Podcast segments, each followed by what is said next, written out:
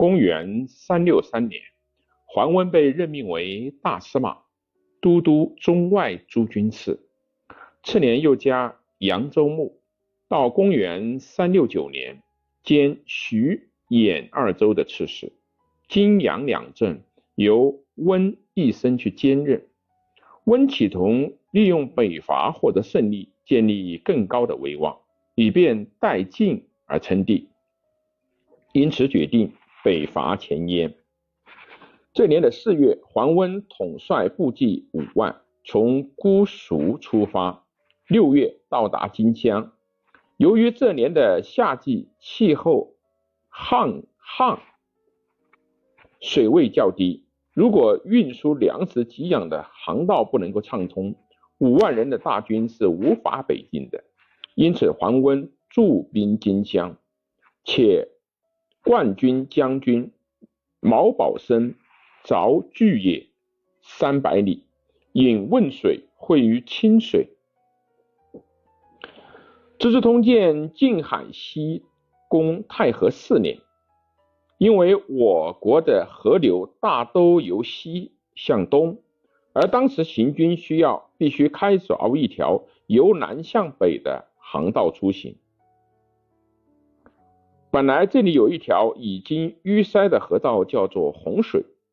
桓公独就是利用洪水旧道重新加工的郡凿。把泗水和巨野泽接通，再通过巨野泽的东北角和清水相连接。桓温还嫌清水的水源不旺，因此他进一步把汶水引入清水，然后使军用舰只可以由清水驶入黄河。这条环公堵虽然开凿成了，可是，在北方冬秋之际。秋冬之际，雨水稀少，水位骤落，航道涉事。这一条新凿的运河以后能否畅通无阻，仍存在着严重的问题。桓温的谋士戚超曾为此事向桓温慎重提出：清水入河，难以通运；若寇不战，运道又绝，因敌为之，复无所得。此危道也。不若进举见众直趋邺城，彼为公威名，必望风逃溃，北归辽节。若能出战，则势可力绝；若欲成业而守之，则当此盛夏，难为功利。百姓不也。尽为官有，易水以南，必交臂请命矣。但恐明公以此计轻锐，胜负难避，欲物持重，则莫若顿冰河，计控引漕运，视之楚充备，自来下乃进兵，虽如奢侈。然期与成功而已。舍此二策而联军北上，进不速决，退必千变，千伐。贼因此是以日月相应，见及冬秋，水更涉至，且北土早寒，三军求贺者少，恐于时所忧。非独无时而已。西超指出，秋冬之际水更涉至，粮运困难，因此提出了两个方案：一个是今年屯兵和计积蓄粮池，到明年再进兵；一个是直趋邺城，决胜负于一战。而桓温认为第一个方案太迟缓，使前燕有了准备的时间。第二个方案直劈直扑直扑邺城，一决胜负，又太冒险，所以都没有采纳。桓温亲率水军至清水经四渡口入黄河，轴卢数百里，进至房头。另外派遣建威将军谭玄自陆路进军，在黄须击溃了前燕征讨大都督下邳王慕容立的两万军队。前锋遁甲朱旭又在临楚击败了燕将傅延的军队。军事形势的发展对东晋是非常有利的。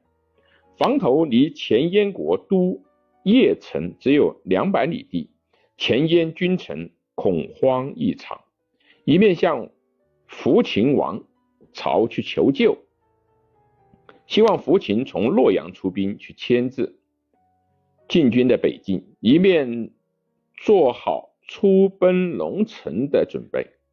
同时改派慕容垂为南讨大都督，率兵五万抵御晋军。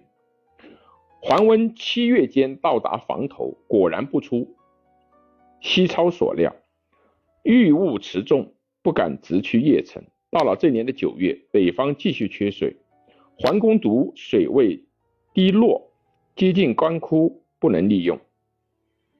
桓温在进兵之初，曾命豫州刺史元子进兵桥梁，直趋荥阳，想叫他打开荥阳的石门，把黄河的水引进浪荡渠下，注往汴渠，以通以沟通淮泗水运，使水军能够由这一条水道退回淮上。元贞虽然攻克了桥梁，却不敢进兵荥阳，打不开石门。慕容垂又命其弟范阳王慕容德率领精骑一万五千，加强了石门的防御力量。元贞更难完成夺取荥阳、打开石门这个战略任务了。桓温玄军深入，粮储已竭，只得退兵。退兵时因无法走水道，由河。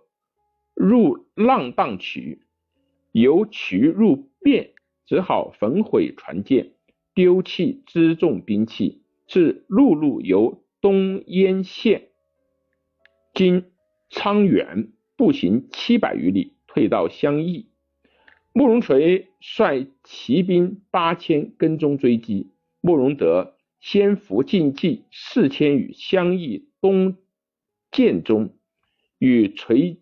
夹击晋军，晋军大败，损失三万多人。东晋收复的淮水以北的失地重又丧失。桓温北伐的失败，正如前燕的谋士申印所预料的，以温今日的身世，势能有为，然在五官之，必无成功。则何则？晋使衰退，温专治其国，晋之朝臣。未必皆与之同心，故温之得志，众所不愿也。必将乖主以败其势。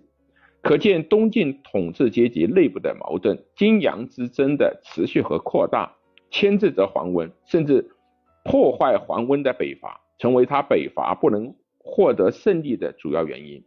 当然，桓温本身的弱点，企图在胜利以后做皇帝，也使他的北伐事业受到不利的影响。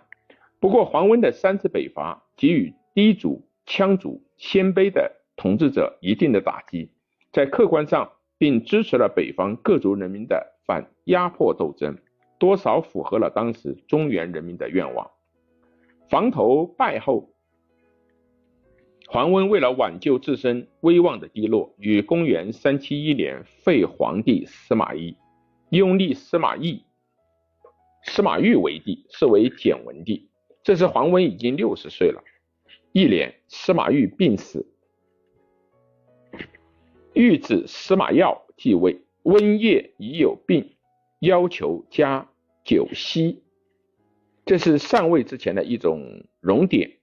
宰相谢安、王坦之、王彪之等故意拖延，拖上了九个月。桓温等不到荣典颁发。就病死了，东晋王朝又拖长了四十多年。